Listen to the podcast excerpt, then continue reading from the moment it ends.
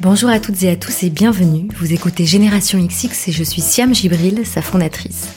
Dans ce podcast, vous découvrirez des parcours de vie, tant professionnels que personnels, des femmes, des projets, qu'ils soient d'entreprise, associatifs ou culturels.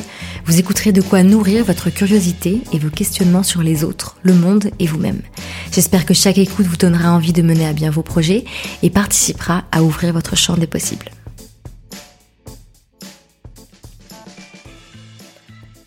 Je suis très heureuse de vous retrouver aujourd'hui pour un nouvel épisode dans lequel j'ai le plaisir de recevoir Mai Ua. Mai est artiste, vidéaste, créatrice du blog qui a commencé sous le nom Super Mighty Mai et qui se lie aujourd'hui sur le site maiua.fr. Mai est aussi la réalisatrice du film documentaire Les Rivières.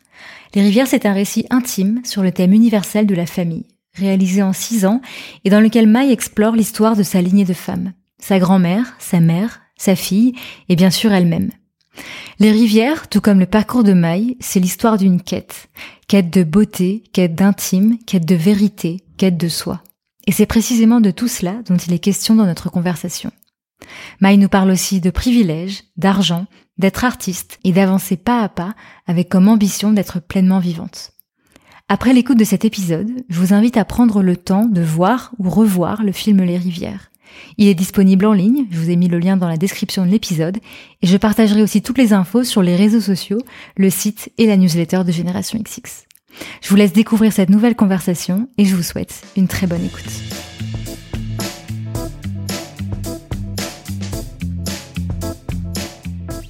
Bonjour Maï. Bonjour Siam. Merci beaucoup de me recevoir. Comme je te le disais, tu es mon premier épisode post-déconfinement. Donc euh, j'inaugure ça avec toi. Merci à toi, parce que c'est toi qui me reçois en fait. Oui. tu me reçois chez toi. Mm. Voilà, comme ça on est on est toutes les deux l'invité de l'autre. Je vais commencer par une question euh, simple et en même temps euh, qu'on a toutes et tous posé dix mille fois ces dernières semaines. Comment tu vas? Bien. mieux, mieux. Ouais, ouais, ouais. Je suis en train de redescendre. Oui, donc c'est le premier épisode après confinement. Euh, disons que le confinement a été très intense parce qu'il y a eu des événements. J'ai perdu ma grand-mère en début de confinement. Il y a eu des agressions. Enfin, ça a été très très intense. Euh, voilà, on était avec euh, deux enfants, mon, mon chéri qui est qui est thérapeute. Voilà des consultations sur Zoom toute la journée. Donc en fait on doit pas faire de bruit. On est tenu tu vois tous les quatre comme ça. En tout cas une semaine sur deux parce que j'avais les enfants en garde partagée. Donc euh, on a traversé ce truc ben vachement bien. Il pouvait y avoir des engueulades, etc. Mais c'était hyper sain, donc euh, on en parlait tout de suite, ça se réglait. Donc euh, c'était entre crise de larmes, fou rire, rien du tout. Enfin c'était vivre vraiment intensément, mais voilà bien. Et le déconfinement, j'ai trouvé ça super compliqué, mhm. très très compliqué. Bah comme je te disais, euh, je trouvais que en fait tout, tout le système de croyance euh, avait pas été reseté et sûrement pour de bonnes raisons, mais du coup c'était euh, bon bah l'idée que tu puisses toucher un pack de lait et en mourir, c'était toujours là, que tu puisses tuer ta mère si tu lui parles trop de trop près, c'était toujours là. Et du coup, c'était genre, bah maintenant c'est ta responsabilité personnelle, tu vois, qui qui t'engage dans tes mouvements, dans porter de masque, pas de masque, prendre le métro, pas le métro et tout. J'ai trouvé ça beaucoup trop, en fait, euh, de gérer cette responsabilité-là seule. Mhm et euh, qu'on soit tous seuls dans ce dans ces choix là et donc euh, j'ai pas trouvé ça très très cool. J'ai je, m'y attendais pas en fait. Euh, je pensais que ça allait être la grosse teuf tu vois. Euh. et en fait il y avait ce truc de bah il y a pas de médaille il y a pas de il y a pas de c'est bon la menace est derrière vous et derrière nous. On a bien fait notre taf. On est on a traversé la crise et vous pouvez reprendre votre vie.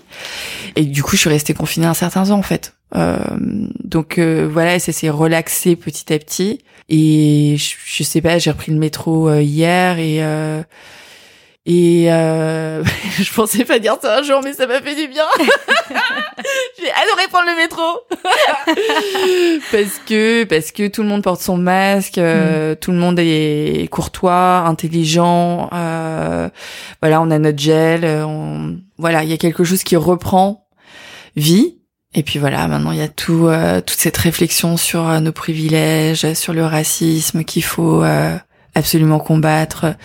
Donc on est dans une sorte de mouvement et dans un, je sais pas, une sorte de dialogue euh, incroyablement intense euh, où il y a beaucoup d'antagonisme, mais bah, avec voilà avec tout le travail que je fais depuis toujours sur l'intime et sur les résistances que ça peut poser, bah, je, suis finalement bien aguerrie à, tout ça et, et je trouve ça passionnant quoi.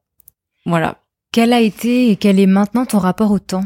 Quel a été euh, pendant le confinement euh, voilà, ta sensation du temps, est-ce que c'était plutôt un temps qui s'étire? Est-ce que tu hmm. vivais au jour le jour? Comment est-ce que tu as pris la mesure de cette temporalité entre guillemets? Eh ben c'est marrant parce que je pense que avant le confinement, le temps était très très lié euh, à mes déplacements. Ouais. Euh, Surtout que tu avais une actualité intense de projection de ton docu. Voilà, j'avais mm. j'avais ça, j'avais des voilà des déplacements, des déplacements programmés pour la province, mes enfants qui sont en garde partagée donc qui sont tout le temps euh, voilà en, en, alternance, mais moi aussi en tant mm. que mère et, et, et, pas tout à fait mère ou euh, euh, à, mi-temps, mon mon chéri qui est à Londres donc en fait on commute aussi. Donc en fait le temps était très très lié à ça et puis il était très très lié euh, au projet en fait aux projets qui se font, qui s'achèvent, qui donnent lieu à un autre projet, etc. Et en fait, euh, le confinement, ça a été une énorme suspension parce que bah, il fallait faire euh, l'école à enfin à, la maison, parce que il fallait être euh, au service des mômes, et puis parce qu'en fait, mon cerveau, il pouvait plus créer quoi. Moi, j'étais, ça, ça, ça court-circuité en fait.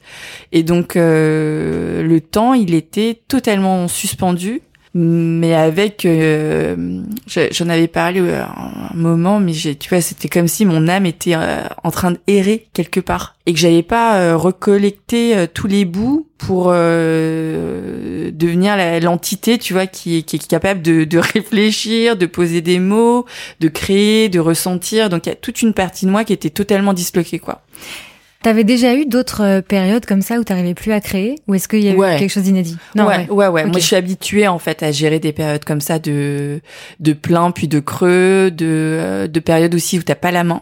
Ouais. Parce que je pense que tu dois avoir ça aussi, mais quand tu crées, en fait, euh, t'acceptes qu'une partie euh, soit pas tout à fait de ton ressort et soit pas du, le fruit de ta volonté. C'est totalement faux, en fait. Et donc oui, ça, ça m'est déjà arrivé d'avoir des périodes de creux où alors vraiment, il euh, y a rien qui sort, il y a rien, quoi. Est-ce que tu sais à quoi c'est dû? Tu penses que c'est plus un mouvement Parfois, euh, parfois c'est là, parfois c'est pas là? Ouais. je pense qu'il y a un mouvement. Je sais pas, un mouvement vibratoire, un mouvement du cœur. Et puis bah du coup parfois il est, il est en silence. Parfois aussi il a été en grosse activité. Et là je le voyais, tu vois, avec les rivières. Donc mon documentaire, euh, je l'ai lancé en VOD en en décembre dernier et puis il a donné lieu à des à des projections avec des débats t'es venu t'as vu à quoi ça ressemblait. Et donc j'ai vu aussi euh, un épuisement qui allait pointer. J'étais pas épuisée hein, j'étais pas du tout épuisée. J'étais en pleine euh, j'étais en pleine montée. Mais je sentais que tu vois tu avais un truc comme ça de rayonnement qui fait que quand tu sers un propos tu sers un projet en fait t'as aussi une fatigue parce qu'il y a rien qui rentre donc tout sort, ça sort, ça sort, ça sort parce qu'on parce que les gens attendent le projet, parce qu'ils ont des questions à poser, parce que tu sers, c'est plein de propos différents et dans le film il y a plein de d'idées que je sers, que j'aimerais servir et euh, tu sens que euh, il y a plus rien qui rentre et que du coup ça va s'assécher très très vite parce que enfin pas très très vite mais à un moment donné ça va s'assécher parce que tu t'es plus inspiré, tu t'es plus, t'as plus rien laissé rentrer quoi. Donc euh, je savais qu'il y avait un mouvement énergétique qui allait rebasculer dans un autre sens à un moment donné et qu'il fallait, fallait que je, je reparte en jachère. Donc euh, ces mouvements de, de vide et de plein, ça fait partie pour moi de, enfin en tout cas de, de mon cycle créatif. Qu'est-ce qui occupe ton esprit ces derniers jours? Bah, Moi, je suis très choquée par euh, par ce qui s'est passé aux États-Unis la semaine dernière, mais je suis aussi euh, choquée dans le comment dire quand tu chemines. Euh, t'apprends aussi que il faut des traumatismes, il faut des événements traumatiques pour grandir. Parce qu'en fait, tes, tes constructions, elles sont tellement fortes qu'il faut un élément choquant pour venir fendre euh, le mur, quoi. Mm-hmm. Et euh, la semaine dernière, c'était un peu le buste, tu vois. Et en fait, euh, il y a aucun sens à la mort de quelqu'un euh, dans une telle violence mais on peut en faire un événement déclencheur à une prise de conscience euh, qui pour moi a été vachement forte.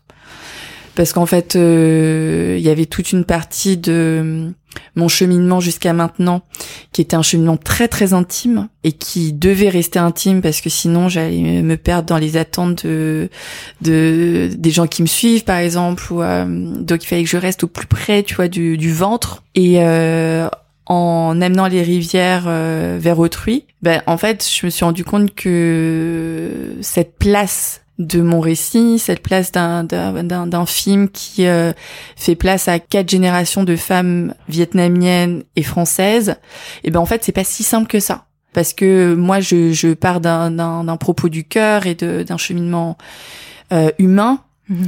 Euh, mais évidemment, quand tu le projettes sur euh, dans la société, mais en fait, euh, la société structurellement a une manière de le recevoir qui est pas du tout celle de l'intime, quoi.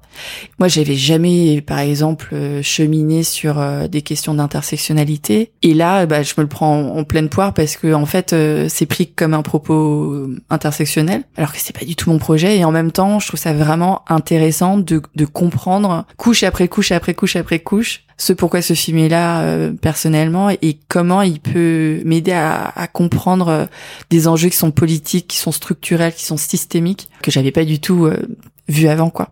Mm. C'est-à-dire que toi, quand t'as filmé donc l'histoire de ta quête, de ton histoire familiale, donc sur quatre générations, mm. ta grand-mère, ta mère, toi et ta fille, vous êtes d'origine vietnamienne. Enfin, toi, tu es né en France? Je suis né en France. Tu es né en France, donc de parents vietnamiens. Ton ta grand-mère est vietnamienne. Tu t'es mais pas elle dit... était elle était peut-être même française à l'époque, tu vois. On spoil pas le film. Ah pardon. non, mais... je rigole. mais ouais, en tout cas, voilà, il y avait la colonisation Bien et sûr. tout, donc euh, ouais. Mm. Mais donc tu t'es mm. pas dit que c'était euh, pas que c'était pas le propos parce que c'est pas le propos. Mais tu l'as pas vu en tant que tel. En fait, c'est pas que je l'ai pas vu en tant que tel, c'est que je l'ai vu, mais ça n'était pas ma quête. Ma quête, c'était vraiment un propos de comprendre le lien à la mer, Ouais. Comprendre le lien à la femme ou à la féminité ou au féminin ou euh, c'est quoi pour moi être une femme dans ma vie et dans ce monde? Et euh, ma culture vietnamienne ou en tout cas ce qu'on m'a ce qu'on m'en a donné et ce que j'ai pu recevoir, c'est quelque chose qui a toujours fait partie de moi et qui ne m'a jamais posé question. Mm-hmm. Ça pose question à mes parents, par exemple, de savoir s'ils m'ont suffisamment bien éduqué, si je suis suffisamment vietnamienne. Mais c'est leur euh, mais problématique, mais mais ils me l'ont transmis bien sûr. Mais si tu veux, eux, euh, ils ont une problématique par rapport à ça parce que voilà, ils se disent est-ce que j'ai fait assez bien, est-ce que c'était trop pas assez? Mhm.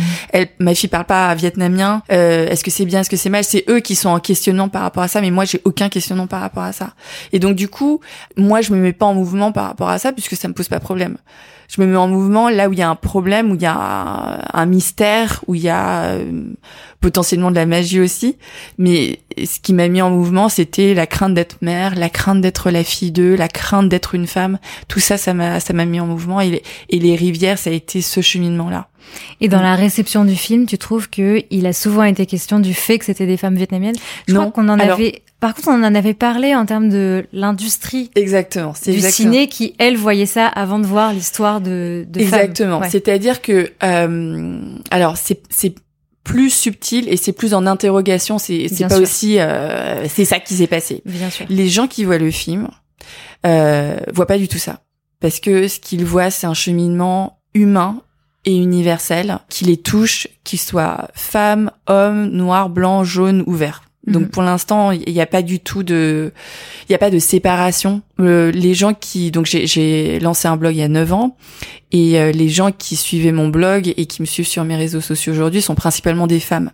Donc j'ai principalement des femmes qui ont vu ce film aujourd'hui, mais quand les hommes le voient, ils se sentent pas du tout ostracisés, par exemple. Il n'y a, pas du tout de, de séparation. C'est pas un film qui crée de la séparation. Cependant, ce film n'a eu aucune aide du système il n'a pas été accueilli par le système. Euh, il n'a pas été euh, porté par le cinéma français ou par euh, le document, enfin l'industrie du documentaire français.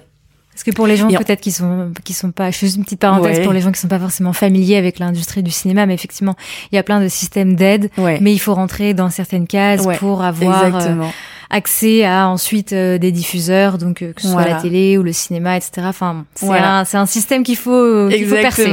Exactement. Et donc du coup, euh, tout le système audiovisuel français est structuré par ça. Mm.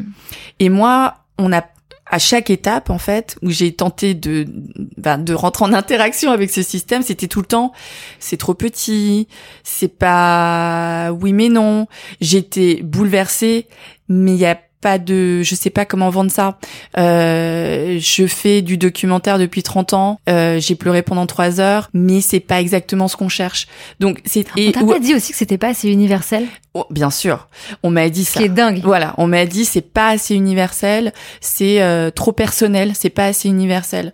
Le personnel est universel. C'est absurde quand on a vu le film qu'on ait pu te dire ça en fait bah, en tout cas, on me l'a dit. Et on me l'a dit plusieurs fois. Et en fait, euh, les personnes qui me l'ont dit étaient sincères. Elles, elles sont pas dit, euh, enfin, je sais pas quoi d'ailleurs. Elles étaient sincères. Mais si tu veux, quand tu mets bout à bout les choses, quand tu vois, euh, voilà, l'histoire du film, c'est quatre générations qui vont se retrouver, qui vont dialoguer, qui vont essayer de cheminer ensemble, qui vont traverser des épreuves incroyablement difficiles et incroyablement humaines. Si cette histoire avait été l'histoire d'un homme auvergnat, qui va retrouver son père, son, grand-père, son fils, vont monter dans un bus, d'accord, vont vivre ces histoires incroyables, vont les raconter, ils vont les, ils vont les présenter dans un film et à chaque fois qu'ils les présentent, les gens pleurent dans la salle, applaudissent, cheminent, rappellent leur père, etc. Évidemment qu'on aurait donné une place à ce film mis dans ces mots-là, c'est en fait c'est juste l'évidence. Donc en fait, individuellement, personne n'a voulu contrer euh, ce film, personne n'a voulu euh, et euh, il a certainement aussi plein de de défauts enfin tu vois qu'un producteur voit tout de suite que tu vois. Mais ce qui est sûr c'est que dans voilà dans dans d'autres conditions on aurait donné une place le système aurait donné une place à ce film comme tu disais tout à l'heure que tu t'es pas fait cette réflexion tout de suite. À quel moment tu t'es fait cette réflexion? Finalement, c'est assez récemment? C'est très récemment parce qu'en fait, je me suis fait la réflexion. Bah, euh, en fait, quand j'ai mis les les éléments les uns après les autres, parce qu'en fait, les éléments ils sont suspendus euh, sur un projet qui dure six années. Et en fait, c'est en voyant les réactions des gens, parce que si tu veux, moi je suis pas réalisatrice au départ. C'est mon premier film donc euh, voilà un professionnel me dit euh, c'est trop petit bon euh, ok c'est un premier film c'est peut-être un peu trop petit. Un deuxième te dit c'est trop petit. Ok bah effectivement ça doit être trop petit alors évidemment. Un troisième te dit c'est incasable. Faudrait je, suis directrice ou directeur d'un festival il est génial j'ai retourné le truc dans tous les sens mais il est incasable. Et là en fait au bout d'un moment tu te dis mais bon si tu vends des yaourts et que ton produit il est incasable. Bon, je comprends. Il faut essayer de retrouver les bonnes cases, etc. Mais quand tu bosses dans la culture, à quel moment tu te dis mais en fait un beau projet ne peut pas émerger parce qu'il est incasable? À quel moment tu te dis bah il va falloir qu'on crée une case incasable? Tu vois, parce qu'on fait de la culture et que c'est important. Une case autre. Cas autre. Où tu vois, euh, j'ai euh, j'ai été euh, plusieurs fois membre de jury pour euh, des balles de voguing. Je sais pas si tu connais le voguing. Ouais. Donc voilà, c'est un mouvement euh, euh, de de de enfin de, gays new-yorkais euh, des années 80 me semble-t-il et qui euh, a connu un nouvel essor dernièrement notamment en France et donc euh, j'ai eu l'occasion, tu as le grand honneur de, de, de faire partie de jury euh, voilà. Et en fait dans ces jurys et dans ces dans ces compétitions, tu as plein de catégories et tu as la catégorie new style, old style, expérimental, realness où tu, où, en fait, tu, tu, tu défiles en mimant le réel. Donc les mecs qui mettent des costards, etc. Tout ça sont des jeux et des performances, mais il y a une case expérimentale. Il y a une case où, voilà, une autre réalité ou une autre création est possible. Et ben là, j'ai pas, j'ai pas rencontré ça. Mais voilà, je, je, je, suis en cheminement et, euh, et peut-être que effectivement le, le film est pas entre guillemets assez bon ou qu'il est qu'il euh, qu'il est pas là pour euh, gagner des compétitions. Ou, mais la question se pose en tout cas.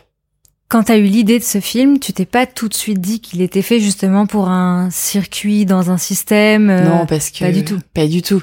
Et puis tu vois quand quand t'as pas l'aide du système au départ, ce film il devait se faire. Donc j'arrête pas le projet parce que j'ai pas des subventions, tu vois, ça a aucun, ça a aucun sens. Mm.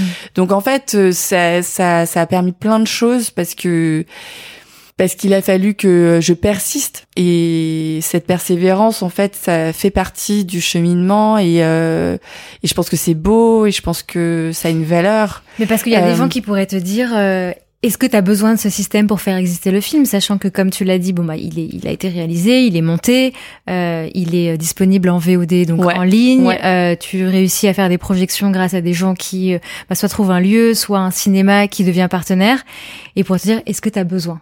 En fait, oui et non. C'est-à-dire que ce que j'ai compris, c'est que on revient à cette question du systémique et de l'intime. En fait, on a euh, l'intime de, de, de notre expérience et de cette euh, de cette œuvre euh, rayonne en soi. D'accord, donc euh, je peux poser mon film euh, et ne pas en parler. Les gens continuent à le regarder, à l'acheter, à le à le partager. Et donc euh, ce, ce film a une vie en dehors de ce que je vais faire. Mhm. Et je trouve ça hyper beau et ça me ça m'apaise et et en même temps il y a quelque chose en moi qui me dit il faut que tu continues à te battre sur pour ce film. Parce qu'en fait je trouve ça très très dur à dire mais je trouve qu'il mérite d'être vu. Je trouve que les gens qui l'ont vu euh, ont eu une expérience merveilleuse, euh, que ça parfois ça a changé des choses dans leur vie, que parfois ils, alors parfois ils me disent j'ai fait des rêves pendant une semaine. De fou, j'ai pris des notes.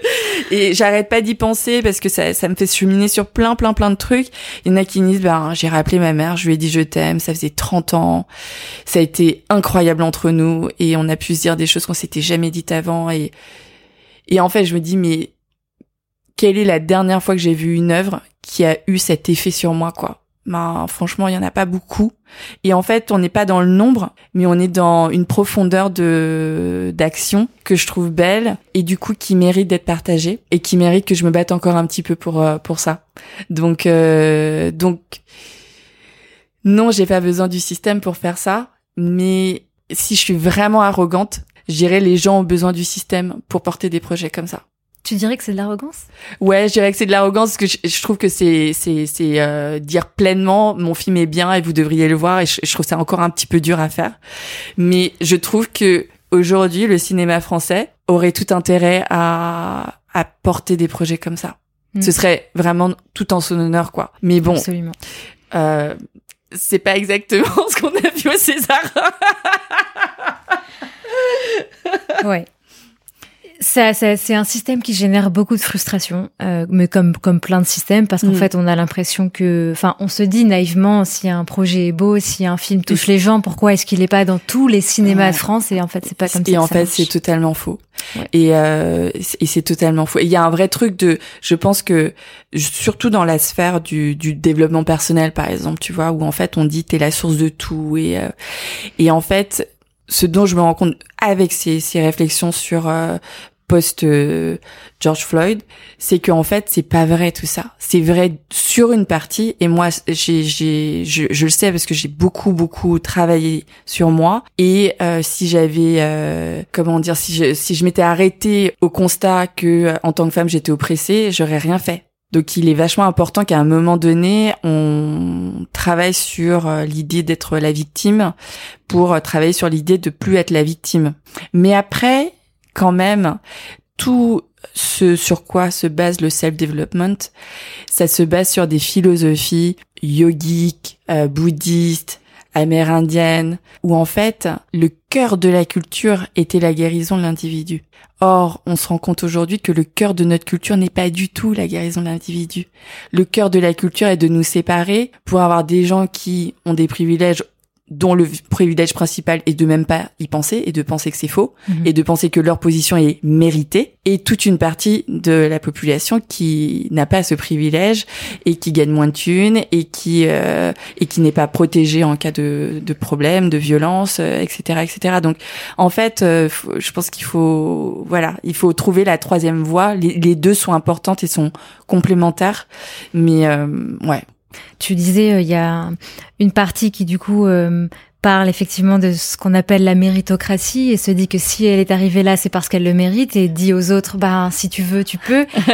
Et en fait, c'est pas vrai. Et en fait, c'est pas du tout vrai. C'est-à-dire que c'est vrai pour une partie. Oui. Tu peux avoir Obama président, mais Obama président, c'est un homme providentiel qui a eu un parcours providentiel et un caractère aussi qui fait que c'est possible et du travail, etc. Ça n'empêche pas que le système va va tuer tout simplement tuer euh, des gens qui sont pas Obama, qui sont noirs, mais qui euh, ont pas ses capacités intellectuelles, qui n'ont pas sa force de travail, qui n'ont pas même son courage. Est-ce qu'aujourd'hui, en fait, euh, manquer de courage mérite que tu te fasses flinguer dans la rue? Non. Est-ce que même être voleur mérite que tu te fasses étouffer pendant neuf minutes euh, sous un genou? Non. Donc en fait, euh, il faut faire super attention et même, je trouve que Michelle Obama, elle a vachement ce discours. Si j'ai réussi, vous pouvez réussir. Et il y a toute une partie du discours qui est vraie, mais il y a toute une partie qui ne l'est pas et qu'il faut absolument interroger. Mm. Mm. S'interroger, c'est euh, le parcours de ta vie. Un peu. Interrogatrice professionnelle.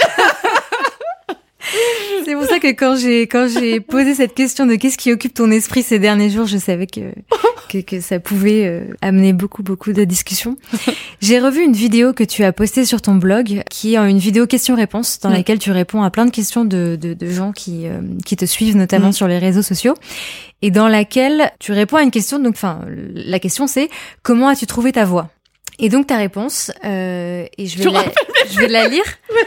Comme ça, ça va donner un peu de contexte à peut-être à, à, celles et ceux qui te connaissent pas encore. Mais donc tu dis, et je te cite, je n'ai pas de voix, c'est un pas après l'autre. À 12 ans, on m'avait demandé de me dessiner à 30 ans et je m'étais dessinée avec un tailleur épaulette assise sur un bureau. Pas à côté du bureau, sur le bureau. Genre super boss. De je sais pas quelle entreprise. Donc vous voyez, on n'est pas toujours très visionnaire. Mais bon, ça m'a engagé dans des études de commerce, j'ai travaillé, euh, enfin j'ai fait du marketing pour une boîte qui fait de la cosmétique, puis ça m'a amené à la couleur, puis à faire des études artistiques, je suis devenue color designer en freelance, puis j'ai ouvert un blog, puis je suis devenue vidéaste, et après je rencontre un mec extraordinaire, puis je me pose plein de questions, je chemine, je lis des livres, j'écris là-dessus. Donc voilà, j'ai pas une voie en fait, il n'y a pas de destination. Ouais, enfin on va tous mourir, mais... Euh, et tu finis par dire, moi, je n'avais aucune idée de ce que je voulais faire, je n'ai pas de vocation, et donc peut-être que dans deux ans, j'aurais encore changé de voie, je n'en ai aucune idée. Et donc cette euh, vidéo, c'était il y a deux ans. Ouais. Donc deux ans plus tard, t'en es où par rapport à toute cette euh, Ben oui, bah c'est ça. Enfin, ça continue en fait. Euh, tu vois, je, je, viens de réaliser deux, deux films. Donc, il y, a, y, a, eu Les Rivières. Il y a eu un deuxième film qui s'appelle Meetings with Remarkable Men, qui est en, en cours de remontage là mais je peux pas dire que je sois réalisatrice. J'en ai aucune idée. Je sais pas si je vais faire un troisième film ou un dixième film. Et ma vie n'est pas dédiée à ça. En, tout cas, j'ai pas l'impression. Je suis en train d'écrire un bouquin. Voilà, c'est un pas après l'autre, mais il y a une évolution euh, quand même avec une sorte de, de, fil où en fait les choses font sens. Et il y a deux ans, par exemple, euh, j'avais pas encore fini les rivières, j'avais pas, j'étais euh, en plein questionnement sur beaucoup de choses. Et donc ces questions en fait euh, trouvent des réponses, mais en amènent d'autres et, et donc c'est perpétuel. Comment tu te sens par rapport à justement cette philosophie du petit à petit, du questionnement, du cheminement? et de pas savoir où tu vas? Il y a beaucoup de gens que ça angoisse de pas savoir où ils vont. Ah oui, ouais. De pas de pas savoir où ils seront pendant deux ans. Ouais. Est-ce que toi c'est tu peux pas fonctionner autrement? Non, je peux pas fonctionner autrement. Alors il y a une partie où j'ai appris Mhm. Euh, notamment euh, en devenant freelance, tu vois, euh, j'ai commencé en freelance vers 2004. Donc tu vois, ça fait un certain temps. Au début, bah voilà, ton truc marche et puis ça augmente, etc. Après, t'as la crise, t'as une première crise financière, puis une deuxième, et puis l'activité se fait en dents tes revenus se font en dents Covid arrive, enfin tu vois. Donc déjà, tu t'apprends en fait à gérer l'angoisse du lendemain de l'inconnu. De l'inconnu. Et puis surtout, t'apprends, je trouve. Mais après, t'apprends si tu veux. Parce que c'est c'est pas pour tout le monde, je trouve. Mhm. Et il y a plein de gens qui ont justement besoin et qui le savent, qu'ils ont besoin d'avoir une structuration temporelle, salariale, euh, une mutuelle, etc. Des, des collègues aussi, hyper important. Donc euh, t'apprends à te connaître et puis euh, t'apprends que euh, bah, le téléphone sonne pas un moment mais il sonnera un, autre moment et si ça perdure, t'apprends aussi que en fait t'as des capacités incroyables, enfin dans mon cas d'adaptation j'ai pris confiance dans cette capacité d'adaptation. Et donc ça veut pas dire que j'ai pas des grosses périodes de doute. Là, tu vois, on parlait de la sortie du confinement. Enfin, laisse tomber au niveau financier, c'est le dawa. Et euh, mais voilà, je sais que va y avoir quelque chose et que s'il y a rien, enfin en tout cas dans ce que j'avais imaginé, il y aura autre chose et qu'en fait j'ai une capacité à créer l'étape suivante qui est assez forte. Donc tu dirais que c'est vraiment avec le temps que c'est venu, t'étais pas comme ça au début? Non, non, non. Non, et puis tu vois, j'ai commencé salarié dans une boîte, euh, c'était structuré, j'étais sur j'allais bientôt être sur le bureau et non plus derrière. Euh, en tout cas, c'était ça la trajectoire et puis en fait, j'ai appris que voilà, il y a toute une partie d'inconnu qui fait partie de ma vie et qui est OK, avec lequel je suis OK. Sur ton blog, tu parles aussi du fait que avant, tu étais hyper perfectionniste. Ouais. Est-ce que est-ce que ça allait justement avec cette idée de maîtrise, de pas avoir envie justement de cet inconnu? Bien sûr. En fait, euh, alors je suis toujours perfectionniste. Enfin, je pense que c'est un pattern euh, qui a été, euh, tu vois, c'est une programmation qui est tellement profonde chez moi que ce sera toujours là. Mhm. Euh, mais ça va se manifester notamment dans les périodes de doute et dans les périodes où euh, mon anxiété se développe. Donc en fait, euh, t'apprends à te à t'observer et puis t'es entouré aussi. Tu vois mes mômes, ils voient direct. mon mec c'est pareil, mon ex-mari c'est pareil. Donc en fait, t'as des mots, t'as voilà, tout le monde apprend à, à te connaître et donc t'as des miroirs comme ça où on dit alerte, alerte, maman, perfection, angoisse, etc. et donc du coup, on, on peut déconstruire le truc de plus en plus rapidement. Donc les cycles se font de plus en plus rapides. Mhm. Mais ce désir de perfection, évidemment que c'était lié à un désir de contrôle. Et ce désir de contrôle, il était lié à un manque de confiance profond, qui n'était pas un manque de confiance en surface, parce qu'en surface, j'avais vachement confiance en moi, mais un manque de confiance profond qui, je pense, est universel. Tu vois, de, de, de douter de de, de l'amour que tu peux avoir pour les autres, de l'amour que tu peux engendrer chez les autres. Donc je pense que ce doute il est permanent, mais t'apprends à vivre avec, à le maîtriser, en tout cas à gérer les, les pensées qui sont automatiquement générées par ça et à plus y croire quoi. Mais ouais, ce désir de de perfection, de contrôle, c'était vraiment un désir de d'être aimé quoi t'es plus à l'aise avec ça, d'en parler, de le reconnaître et aujourd'hui, comme tu disais, de reconnaître quand tu recommences à avoir, euh, je sais pas si t'appelles ça un travers, mais en tout cas cette facette de, de ta personnalité qui, qui peut t'angoisser. Ça, tu le sais parce que t'as fait tout ce travail sur toi mmh. et c'est long. Ouais, c'est long parce qu'en fait c'est une couche après l'autre. Ouais. Parce qu'une fois que t'as déjà une fois que t'as reconnu que tu souffrais de perfectionnite, déjà c'est un énorme travail. La première fois pour te dire à quel point j'étais perfectionniste, la première fois qu'on m'a dit non mais Maï t'as un souci avec la perfection, j'ai fait une dépression. Alors, c'était, j'exagère un tout petit peu. J'étais en postpartum, ma fille elle avait deux mois, j'étais en vrac hormonalement, j'étais en vrac aussi émotionnellement parce que tout ce truc de du retour à la mer mmh. euh, et, de revisiter mon passé en fait euh, a, a émergé avec l'arrivée de ma fille. Mais voilà, quand ça s'est fendu en fait, quand j'ai vu que quelqu'un voyait mon jeu. J'ai eu, j'ai ressenti une honte profonde.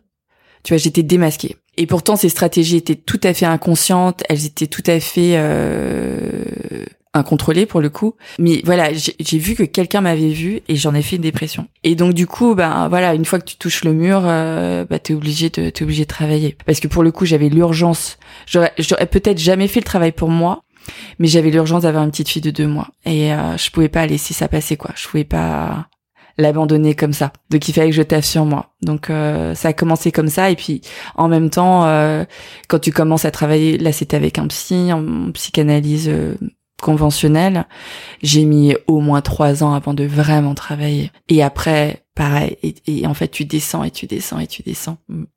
Tu te rends compte au fur et à mesure des progrès que tu fais? Bien sûr, bien sûr. je sais pas si tu appelles ça des progrès. Ben, en, termes de connaissance de toi, en tout cas. Ouais, en fait, je dis souvent que euh, à chaque fois que j'allais chez le psy, à la fin de la séance, euh, j'avais l'impression d'avoir dénoué quelque chose. Mhm. Tu vois Simplement, à un moment donné, euh, je me rappelle très bien, j'ai visualisé le truc. Je j'enlève le nœud, je sors de la séance et tout, et je me retourne et je vois la salle avec le psy qui, enfin, qui attend son prochain client. Et en fait, le nœud, tu vois, le fil part vers une pelote qui fait la taille de la salle. et je fais putain, mais j'ai pas le temps en fait. je peux pas je peux pas faire ça. Il va falloir que je passe euh, la seconde. Ouais. Et en fait, à un moment donné, j'ai passé la seconde et puis la troisième et puis la quatrième. Et c'est vraiment ça aussi le pas à pas, c'est que t'as aucune idée de là où ça va te mener, mais tu sais que t'es sur la bonne pelote et qu'en fait, euh, t'as plus le temps de tourner autour du pot, t'as plus le temps. Et donc du coup, euh, voilà, ça, il y a une accélération qui se fait, mais le cheminement, il continue toute la vie. À un moment justement dans ton blog, tu résumes un peu les, les différentes quêtes euh, qui font partie de ce cheminement. Alors je sais pas si elles sont dans l'ordre ou si elles sont toutes euh, liées entre elles au final. Mm. Il y a la quête de beauté, Mm. la quête d'intime et de vérité, la quête artistique et la quête de soi. Hmm. La quête elle-même, ouais. ouais, j'ai commencé le blog avec un, c'était un blog beauté au début. Donc c'était un blog beauté qui était, euh, on me disait déjà qu'il était différent, qu'il était assez singulier parce que c'était pas du tout un blog qui était euh, sur euh, le produit et sur des tests euh, de beauté, mais il y avait des réflexions sur la beauté et puis il y avait euh, même, mes- enfin j'avais des tutoriels par exemple, mais c'était des tutoriels qui étaient très très liés à la sensation de beauté, au sentiment de beauté. Et puis surtout, j'ai commencé grâce à ça à filmer et à faire des portraits de femmes. J'étais obsédée par pourquoi elles se font belles, pourquoi c'est important pour elles, pourquoi ça l'est pas. Et en fait, euh, ce qui m'a amené là, dans ce désir de beauté, en surface pour le coup, tu vois, très superficielle, sur les couches superficielles de l'épiderme. Ce que je cherchais en fait, c'était euh, une idée de se reconnecter et de se reconnecter doucement. Il y avait cette idée de douceur. Les femmes, en fait, à chaque fois que je filmais, c'était tout le temps la même chose, mais mais je le voyais pas et c'est pour ça que je retournais tout le temps filmer d'autres femmes encore et encore. C'était vachement de douceur au moment où elles se maquillaient. Il y avait un moment dans le regard où c'était posé et c'était un moment de construction, tu vois, ou de création. Et puis bah du coup, une fois que t'as dit ça, reconnexion, douceur, bienveillance, ben tu sais bien que c'est pas uniquement avec du maquillage que tu vas amener ça profondément chez toi, quoi. Mhm. Donc tu continues et puis voilà, du coup j'ai il y avait cette idée de, de se créer, de euh, et donc j'ai filmé plein d'artistes, j'ai filmé euh, des hommes aussi et puis voilà.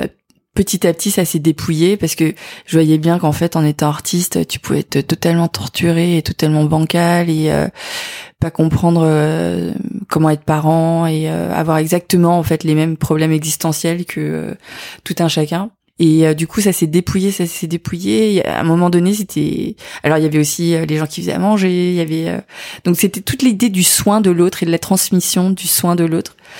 Et euh, à un moment, c'était plus rien du tout, quoi. Tu vois, c'était euh, une maman qui euh, fait une tarte pour ses mômes et euh, c'est tout.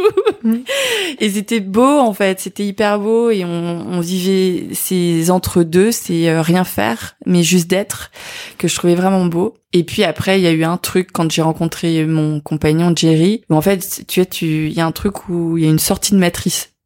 Tu vois, tout d'un coup, je, attends, mais euh, il y a des gens qui vivent ça, qui vivent comme ci, comme ça. Et donc, ma dernière grosse série, ça s'appelait Out of the Box. Et c'était rencontrer des gens qui vivent différemment. Parce qu'en fait, je commençais à percevoir que malgré toute cette beauté et toute cette bien-pensance, il y avait quelque chose de très très violent en dessous. Je voyais bien que, tu vois, c'était euh, l'année où Trump a été élu, où il y a eu le Brexit. Euh, je voyais bien qu'il y avait un truc que je comprenais pas parce que moi, je performais très très bien dans ce monde. Je gagnais plein de thunes. euh, le blog avait du succès et je faisais rien de mal Mhm. Mais je voyais bien qu'il y avait quelque chose que j'avais fondamentalement pas compris. Donc du coup, je suis allée rencontrer, voilà, euh, le, chef d'une tribu hippie euh, qui vit euh, pieds nus sans électricité. tu vois, je voulais comprendre au Pays de Galles, quoi. Donc pas pas loin, tu vois, mais j'ai filmé aussi beaucoup de gens, notamment de femmes, qui étaient dans des parcours de résilience, qui avaient vécu des gros chocs, euh, euh, une fausse couche, euh, le décès d'un proche, notamment Aurélie, euh, qui avait perdu son compagnon au Bataclan, Mhm. et qui nous raconte en fait qui elles sont en fait, qui sont ces personnes? Alors pas malgré tout, mais avec tout ça. Et du coup, j'ai appris plein de trucs. Et donc euh, voilà, en même temps qu'il y avait tout ça, il y avait la famille et euh, commencer à filmer la famille. En fait, le blog, euh, la communauté en fait m'a dit mais t'es, prête pour un, long quoi, vas-y, vas-y pour un long. Mais j'avais aucune idée de ce, ce dans quoi je m'embarquais, honnêtement. Et en fait, c'est toutes ces différentes quêtes. Tu le disais tout à l'heure, celle qui, enfin, la façon de la résumer, c'est la quête de soi, qui Mm. on est, enfin, et, et apporter euh, peut-être pas des réponses à toutes ces questions, mais d'autres questions Mm. qui t'ouvrent à d'autres choses. Et en fait, en parallèle de toute cette euh, quête, tout ça, ça a en fait façonné ton travail et ton métier Exactement. Et, euh, et ce que tu fais en fait euh, tous les jours. Exactement, parce qu'en fait, plus j'avance et moins il y a de différence entre ce que je fais et qui je suis. Ouais. Ça, ça devient euh, peau de chagrin. Donc euh, après, il y a toujours l'équation économique qui doit rentrer en jeu et en fait, j'ai justement choisi de pas me retirer dans une communauté hippie ou euh, ou en Thaïlande euh, où, où la vie serait pas chère. J'ai j'ai décidé de rester ici et donc du coup il faut que je fasse rentrer. Euh, donc j'ai toujours une activité professionnelle, qui, enfin on va pas dire professionnelle mais pécuniaire, qui me permet de continuer à vivre dans ma communauté ici et qui est pas qui je suis mais qui me permet d'être qui je suis par ailleurs euh, parce que cette quête et cette euh, et tout ce qui en découle ces films cette euh, ce livre qui arrive et tout ça enfin ma vie n'aurait pas de sens si je pouvais pas faire ça. Est-ce qu'elle est difficile parfois cette euh, équation entre euh, c'est intéressant la façon dont tu l'as présenté ton activité pécuniaire mm. et euh, toute cette activité qu'on pourrait résumer en disant ton activité artistique mm. parce que réaliser des films, écrire des livres, filmer les gens, enfin voilà tout ça c'est être artiste est-ce que parfois c'est difficile ou est-ce que tu es très à l'aise sur ce qui ramène de l'argent, ce qui n'en ramène pas, ce dont tu as besoin en termes d'argent? Est-ce que tout ce sujet-là, tu es au clair avec? Non, pas toujours en fait. Euh, y a, en fait, je suis au clair avec quand j'ai plein de thunes. Là, ça va super bien, je me pose aucune question et toutes les équations sont bonnes, tu vois. Mais quand j'en ai pas, en fait, il faut que je me pose la question. Parce que, tu vois, par exemple, euh, Là, il y a des comment dire, des euh, boulots de commande qui vont sortir là, qui sont en train de sortir. Et en fait, euh, parfois, j'avais ce sentiment que je perdais mon temps en faisant ça et tout. Et en fait, je pense que c'est très très important que je redescende aussi, euh, que je devienne pas arrogante. Mhm. dans bah en fait je suis une artiste donc euh, du coup euh, quoi qu'il en coûte c'est le cas de le dire je dois totalement me concentrer à mon activité artistique intellectuelle euh, créer et tout je pense que évidemment que si j'avais le choix et que demain j'étais rentière bah j'occuperais tout mon temps à créer c'est mhm. l'évidence mais je pense que pour moi c'est c'est bien de pas oublier en fait que bah la vie c'est ça aussi et du coup, bien sûr que c'est un tiraillement perpétuel de euh, parce que en fait, je viens de lire un bouquin dessus qui est incroyable, qui s'appelle The Gift, qui mhm. est un peu complexe parfois. J'ai pas réussi à tout lire, mais il y a des passages qui sont très très beaux en anglais. Donc The Gift, c'est à la fois le cadeau et le don. Nous, on a deux mots, eux, ils en ont qu'un. Et en fait, il explique que il y a deux économies en parallèle. En fait, il y a une économie capitaliste qui est une économie du bien, D'accord, donc euh, je te donne, euh, je fabrique un verre, tu me donnes 12 euros, toi t'as un verre et moi j'ai 12 euros et on a échangé, on a une parfaite équation entre les deux. Et puis en, en parallèle, t'as l'économie du cadeau. Et un cadeau, en fait, ça circule. Et souvent, on dit que les beaucoup d'artistes diront, et on en parlait au début de la conversation, c'est comme s'ils ont un don. Ils savent pas d'où ça vient exactement, tu sais pas pourquoi tu chantes si bien, tu sais pas pourquoi tu sais écrire, tu sais pas pourquoi tu sais communiquer quelque chose à quelqu'un, ou même tu sais pas pourquoi tu fais si bien la compta, tu vois. T'as un don. Et en fait, ce don, faut pas que tu le fasses mourir, il faut que tu travailles pour que ce don se développe et se déploie. Parce que si tu le fais pas, en fait, tout le reste de la communauté va en pâtir.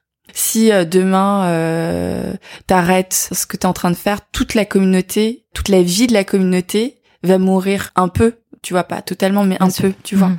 Donc en fait, cette économie du cadeau, en fait, faut que ça circule et faut que tu travailles pour ça, mais elle n'est pas là pour gagner de l'argent. Tu peux, bien sûr, avoir une activité artistique qui te rend millionnaire. Tu peux avoir un podcast qui te rend riche.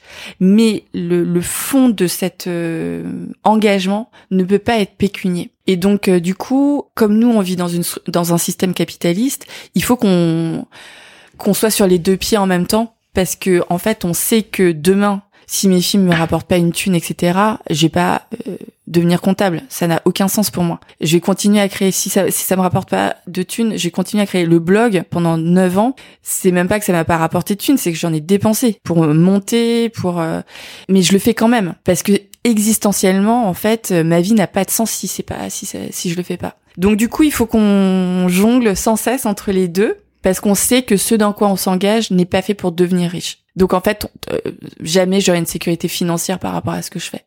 Donc c'est mon choix et bah il faut que je le tienne et c'est c'est pas c'est pas toujours simple, mais en tout cas, ça peut pas être motivé de cette manière-là.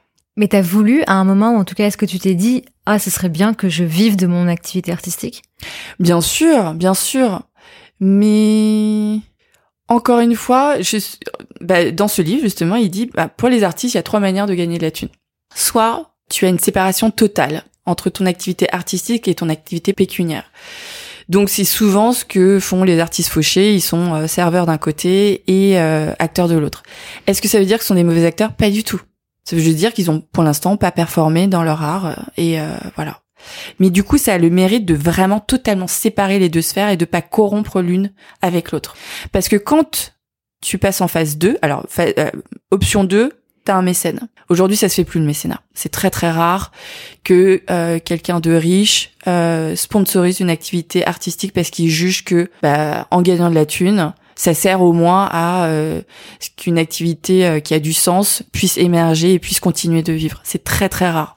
Il y en a, mais c'est très très rare. Et puis, option 3, la balance des deux, c'est-à-dire que tu veux vivre de ton art. Et aujourd'hui, parce qu'on est dans une société capitaliste, on valorise ça parce qu'on dit celui qui arrive à vivre de son art a réussi.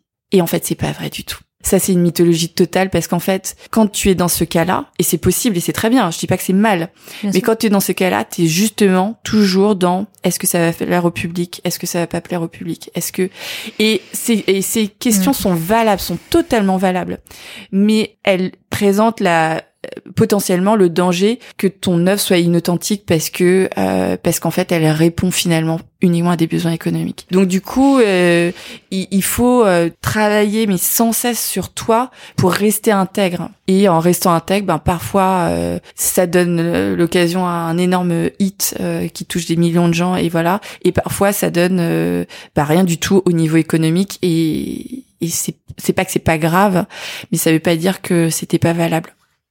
Et c'est pour ça que c'est hyper important de faire ce travail que toi tu fais, d'être au clair mm. sur ces sujets-là, mm. Mm. parce que sinon c'est t'es en tension permanente, euh, tu sais pas pourquoi tu fais les choses, t'es frustré, c'est c'est hyper dur. Ouais, ouais, ouais.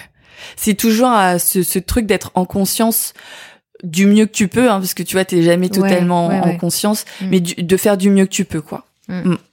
Alors, on poursuit avec euh, donc on parle de la quête de la beauté, la quête de soi, la quête de l'intime. Tu l'as rappelé là justement dans dans ton dernier post euh, en réaction à enfin en réaction en tout cas dans lequel tu, tu partageais ton sentiment euh, suite au, au meurtre de George Floyd. Tu dis que ta quête, ça a toujours été celle de l'intime. On en a beaucoup parlé déjà de ton film euh, Les Rivières. Enfin, toute cette quête, elle se matérialise, elle se, enfin, elle se, elle, se sent en fait dans ce dans ce récit documentaire. Je crois que c'est comme ça que tu, tu l'appelles. Ce truc de vouloir, euh, comment dire, avoir ce besoin de, de partager l'intime, mm. de, de se mettre à nu devant les autres, mm. euh, ce besoin de créer. On, on a discuté de pourquoi est-ce qu'il t'habite, mais ce truc de le montrer, euh, est-ce que ça a été tout de suite euh, inné chez toi? C'est-à-dire que est-ce que ce film au début, tu t'es dit je vais le faire pour moi? Ou est-ce que justement tu t'es dit je vais le montrer? Et si tu t'es dit je vais le montrer, est-ce que tu as réfléchi à comment est-ce que ça allait aussi impacter tous les gens que tu as filmés? Parce que tu filmes ta famille mmh. et ta décision de montrer l'intime mmh comment est-ce qu'elle impacte les autres bien sûr. et comment est-ce que tu as, cheminé mm, euh, mm. sur ces sujets-là? Alors ça c'est c'est vraiment intéressant cette question parce que donc cette question de l'intime et du public, elle est très très importante parce que l'intime en fait, euh, il y a un philosophe français qui s'appelle François Julien qui l'a théorisé dans un superbe bouquin que je que j'ai découvert sur ton blog qui est magnifique. Ce qu'il explique c'est que l'intime c'est l'intérieur de l'intérieur. D'accord, donc c'est pas quelque chose de personnel. C'est pas parce que tu montres tes seins ou que que que t'es dans l'intime. Mhm. Quand t'es dans l'intime, t'es déjà dans une quête, et cette quête c'est une quête de lien aussi, parce que quand tu te c'est un lieu l'intime, et quand tu es dans l'intime, et eh ben évidemment t'invites les autres à être dans cet intime aussi, et donc d'être dans dans dans ce niveau, tu vois, de de, de conscience et de de relation, dans cette profondeur de de conscience et de relation. Donc l'intime ça n'a pas de sens s'il est pas partagé en fait, d'une certaine manière. Ensuite, quand j'ai commencé le processus des rivières, je le faisais pour de mauvaises raisons. Je le faisais parce que je voulais absolument pas que ma fille euh, soit, comment dire, euh, voilà, on, m'a dit que je venais d'une lignée de femmes maudites. Donc j'ai pris ça un, peu mal, c'était un peu dur, mais j'ai tout de suite pensé à ma fille et je me suis dit mais déjà un c'est vrai et deux euh, bah, si je fais rien ma fille je vais je vais lui transmettre ce truc. Ce qui paraît totalement fou de le dire maintenant que j'ai cheminé, etc. Mais c'était en tout cas mon état d'esprit il y a dix ans.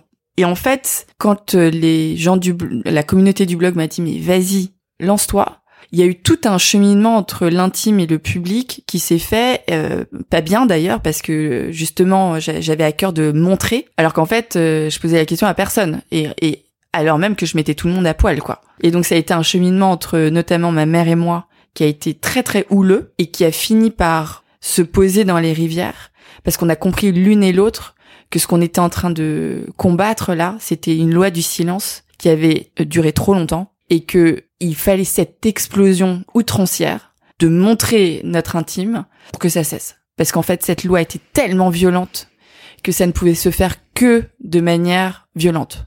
Et donc ce film a beaucoup de violence en lui, dans ce sens-là.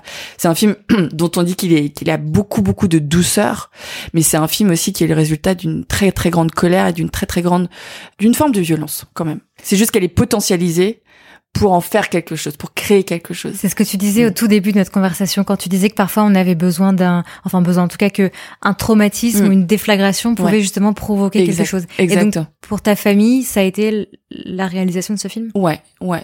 Donc en fait. Euh...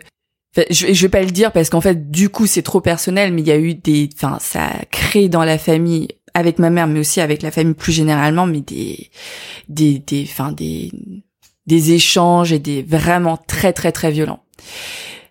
Mais c'est pas grave en fait, parce qu'en fait, il faut que ça sorte. Il faut que ça sorte. Moi, j'avais aucune idée que je mettais le doigt là-dedans et que j'allais provoquer ça parce que, pareil, j'arrive avec ma bien-pensance et avec l'idée que euh, je vais euh, documenter le retour d'une grand-mère mourante euh, parmi les vivants en France. Et donc, sauf que voilà, j'ai aucune idée que je suis en train de, de mettre le, le, doigt dans un engrenage beaucoup plus fort.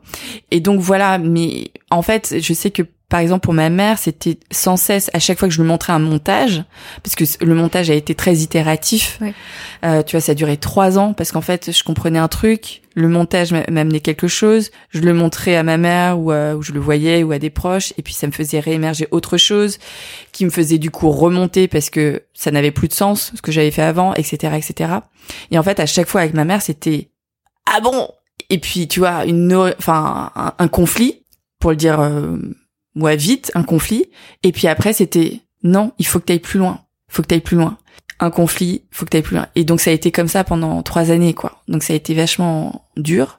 Mais on l'a fait. Maintenant, ma mère vient aux, projections publiques. Elle débat avec, et je trouve ça incroyablement fort, tu vois, de faire ça.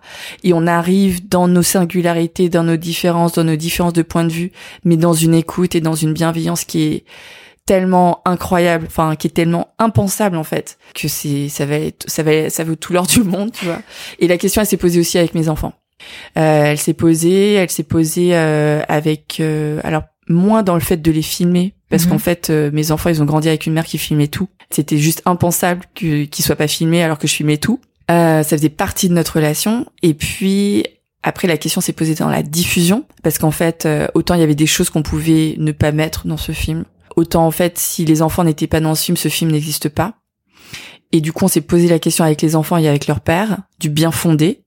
Quand on a conclu cette discussion, parce qu'on n'avait pas d'éléments d'expertise, on n'avait pas de, tu vois. Euh, ma fille nous a dit un truc que j'ai trouvé génial. Elle nous a dit mais euh, c'est déjà plus nous en fait ce film. Et j'ai trouvé ça incroyablement fin, incroyablement fort. Tu vois, ma môme, elle avait 12 ans, quoi. Et en fait, c'était ça. C'est, c'est déjà, ce film, c'est déjà plus nous. Par contre, c'est ce film qui nous aide à devenir qui on est aujourd'hui. Et donc, oui, en fait, on va, on prend le pari de, il y a une part de risque, mais on prend le risque. Et on le prend en conscience et on, et comme on le prend en conscience, on sait qu'on peut réévaluer le truc à chaque fois, en fait. En disant, bah non, en fait, là, euh, on n'avait pas vu ce truc venir et on l'enlève. Mhm. Donc, euh, donc on se sent libre en fait. tout ce travail, il est pas dont on parle depuis tout à l'heure, hein, qui est ce cheminement vers. Euh, tu disais, il n'y a pas de destination à part le fait qu'on va mourir, peut-être, mhm.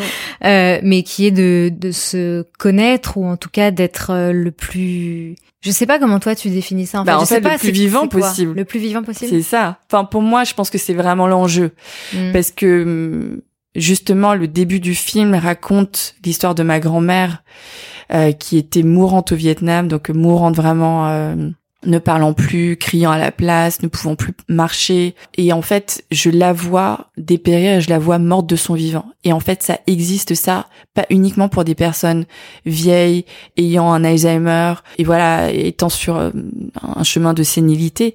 Ça existe pour tout le monde, en fait. Et moi, elle m'a mise en mouvement, ma grand-mère, parce que j'ai, je commençais à être mort de mon vivant. Je commençais à euh, fermer le bouquin en disant bon c'est bon j'ai compris et puis en fait j'ai rien compris du tout. Et du coup ce truc d'être pleinement vivant, c'est un chemin et c'est un combat de tous les jours. Et ma grand-mère elle a, elle a eu l'opportunité d'être vivante à 91 ans et ben elle a pris cette opportunité et c'est merveilleux. Tu vois c'est une leçon incroyable. Donc pour moi c'est vraiment ça, c'est d'être pleinement vivant quoi de pas vivre des demi-vies. À quel moment cette euh, cette quête, ces questionnements et ce ce rapport qu'on a à soi, mmh. ça devient pas de comment on fait en sorte que ce soit pas de l'égocentrisme et qu'on soit pas juste centré sur nous à vouloir se comprendre mmh. et comment est-ce qu'on on fait ça pour aussi être bien avec les autres et, et, comprendre le monde dans lequel on est, etc. Elle est où la frontière pour toi? Euh, alors moi j'ai eu deux. Alors il y a eu un, il y a eu un truc avec le cheminement du blog où en fait c'était vraiment un pas après l'autre, tu vois, c'était un poste après l'autre et chaque poste me faisait évoluer et tout. Et en fait je voyais juste que là où je vibrais, il y avait toute une communauté de gens qui m'étaient totalement inconnus qui vibraient aussi. Hmm. Et ça doit exister ça en fait faut se l'autoriser.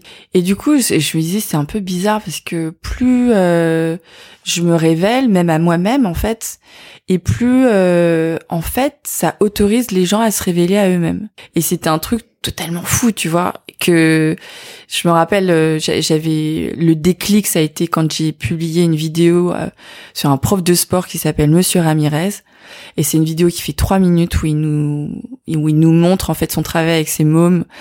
Euh, et sa majeure c'est la danse et le hip-hop. C'est lui qui a qui a importé le hip-hop dans tous les collèges de France. Et en fait, euh, je, je vois ce truc, euh, je me dis mais c'est un truc de malade. Je rentre chez moi, tu vois, je les filme, je rentre chez moi, je monte dans la nuit, je publie le lendemain et là je reçois des centaines de commentaires, des gens qui pleurent derrière leur. Tu vois, c'est une vidéo qui fait trois minutes sur un, prof de sport quoi. Mhm. Et je me dis mais c'est un truc de fou ce qui se passe. Et du coup voilà, ce cheminement, le déclic que j'ai ressenti, j'ai appris que je pouvais le transformer pour qu'il y ait plein de déclics sur des gens que je connais pas, qui connaissent pas ce prof de sport. Et du coup, cette idée de circulation dont on parlait tout à l'heure, bah, en fait, j'ai appris que j'avais ce truc-là, que je mhm. pouvais faire circuler des choses. Circuler les émotions. Circuler des émotions, des idées, les communiquer, etc. Et donc, du coup, toute une partie du blog a été vraiment de m'exprimer et ensuite toute une partie a été de partager et c'est totalement différent en fait. Je pense que le fait d'avoir ce pas à pas m'a aidé à dire bah en fait euh, c'est peut-être narcissique, c'est peut-être égocentrique, mais c'est ça crée quelque chose d'autre. Et donc ça se cantonne pas à juste du narcissisme, et parce qu'il en faut. Hein. Il faut quand même vachement de narcissisme et d'égocentrisme pour euh, raconter ta life et, euh, et, te dire que ça a une valeur, quoi, quand même. Enfin, tout ça pourrait pas exister si j'avais pas d'ego. Mais euh, voilà. Et puis euh, pareil euh, pour ce cheminement sur les rivières, sans cesse venait la question de est-ce que c'est pas un égo trip de ma boule? Est-ce que tu te l'as posé cette question? bien, sûr. Ouais, bah, bien, sûr. Et surtout en fait au moment de publier, hmm. parce que il y a eu tout, il y a eu cinq années où j'ai filmé et monté, où ça m'a tellement transformé, ça nous a tellement aidé que tu vois le pari était rempli et pour nous si le film était s'arrêter là, c'était bon quoi. Ouais. Et puis en fait, euh, ce film a été crowdfundé. Et donc je me dois quand même à minima de montrer ce film au crowdfunder quoi. Bien sûr. Et donc j'organise une projection euh, le 8 mars. Il se trouve que ça tombe le 8 mars, tu vois, journée des droits des femmes euh, en 2019 à la Fémis avec ma, ma coproductrice. Et là je vois les gens en larmes, debout, en train d'applaudir et tout. Mais je fais, mais c'est un truc de fou. C'est qu'est-ce que c'est que ça? Et je savais que ce film parlait parce que j'avais fait des projets tests avant pour comprendre. Tu sais, on était une micro équipe de deux, enfin trois. Fallait respecter le public dans le sens où euh, que ce soit pas un égo trip justement, mais que ça transmette des choses et qu'ils comprennent et tout. Et je voyais bien que pendant ces, ces projets tests, il y avait beaucoup d'émotions. Mm. Mais toute la dernière année, je me disais, est-ce que c'est un ego trip et tout? Et en fait, euh, je, je, le raconte, mais euh, je, je, fais une retraite et dans cette retraite, il y avait, il y avait une chanteuse Donc son rôle c'était de chanter quoi. Et en fait à un moment donné je l'entends je, je l'entends chanter et puis je pleure et je pleure et je pleure et puis et je me dis mais ce serait quoi ma vie si cette personne s'était dit non mais mon chant c'est un ego trip euh? Si les écrivains s'arrêtaient d'écrire parce qu'ils pensaient que c'était un ego trip si les chanteurs arrêtaient d'écrire si toi t'arrêtais de faire ton podcast parce que tu dis non mais c'est c'est juste un ego trip. On pourrait pas vivre en fait. La vie serait juste invivable quoi. Donc en fait euh, tout ce truc de tu en parler de méritocratie mais il y a un autre narratif de toujours rester petite de toujours ne, de ne jamais prendre de place de ne jamais t'exprimer. Et moi c'était justement pour ça que je faisais les rivières. C'était pour casser ce cycle de victimisation permanente de silenciation permanente. Et donc du coup ben diffuser ce film c'était non je vais le diffuser parce que voilà ça a une valeur. Ce que je dis a de la valeur et du coup c'est voilà je me tiens debout quoi. C'est la parfaite explication ça fait hyper sens. Trop bien. Donc voilà. Mais je dois toujours me poser la question. Et tu vois ce... c'est ça qui est ça et, tant que tu te poses la question c'est que c'est ça ouais. Et ce, ce truc de pas prendre le micro pendant le confinement pour toi je pense que ça répond à quelque chose qui était juste parce que si tu l'avais fait, ça aurait été parce que tout le monde le fait. Et, parce... et moi, je me rappelle mm. au début du confinement, mm. j'arrivais pas à poster. Et j'avais vachement honte, en fait. Parce que je me disais, mais putain, tout le monde s'exprime, tout le monde a un avis, et j'ai une communauté qui me suit et qui... Euh, je dois envoyer un message. Et en fait, non. Parce qu'en fait, il faut le faire quand c'est juste pour toi et euh, et t'apprends ça en fait. T'apprends euh, qu'à un moment donné, en fait, si tu t'exprimes à ce moment-là, en fait, c'est juste, c'est pas juste. Il faut mm. pas le faire. Merci. merci à toi. juste merci pour pour ce pour ce oh. pour ce, petit mot. Écoute, je j'aimerais juste te parler d'un dernier post de blog. Je t'ai dit j'ai refait tout ton blog. j'ai tous tes posts de 2017. Donc tu es en plein dans le montage euh, des rivières et justement tu dis que c'est un moment où tu as arrêté le montage parce que tu tu te disais que tu tu faisais euh, fausse route et mm. qu'il fallait reprendre. Et donc tu postes un, un extrait d'un livre de Ralph Waldo Emerson. Mm. Euh, je vais lire l'extrait et, et, tu me dis s'il te parle toujours. Je pense que tu sais euh, mm. à quel extrait je, je, fais référence.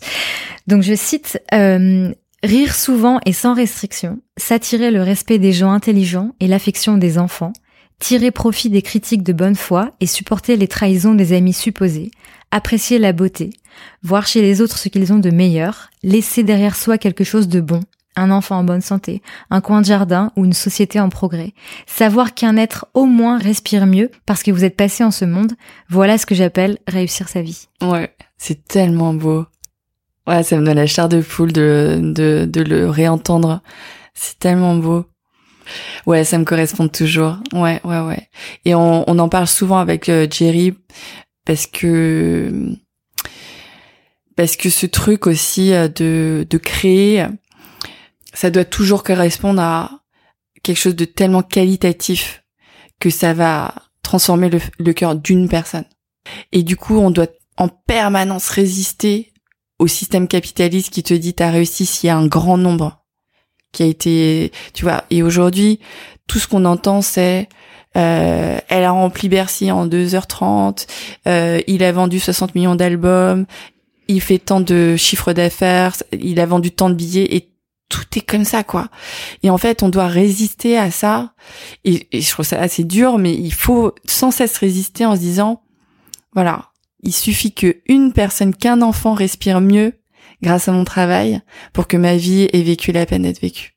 Donc euh, ouais ça me parle ça et ça me fait frissonner tout le temps. Et euh, merci de de me rappeler ce cette euh, ces paroles parce que ça me fait du bien là. On, bah, merci à toi de me les avoir fait euh, découvrir. Mm. merci beaucoup, Maï. Cette fois, c'est la fin de notre conversation pour le moment. Merci, merci beaucoup. Siam. À très vite. beaucoup. C'était génial. Un grand merci à Maï d'avoir partagé sa quête de l'intime et son histoire avec autant de sincérité. J'espère que cette conversation vous a enrichi et que vous courrez voir les rivières. Toutes les références de l'épisode sont en barre d'infos et sur le site générationxx.fr. Si cet épisode vous a plu, n'hésitez pas à le partager et à le recommander autour de vous.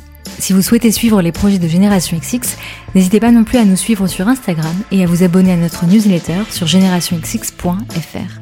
Merci beaucoup pour votre écoute, prenez soin de vous et à très vite.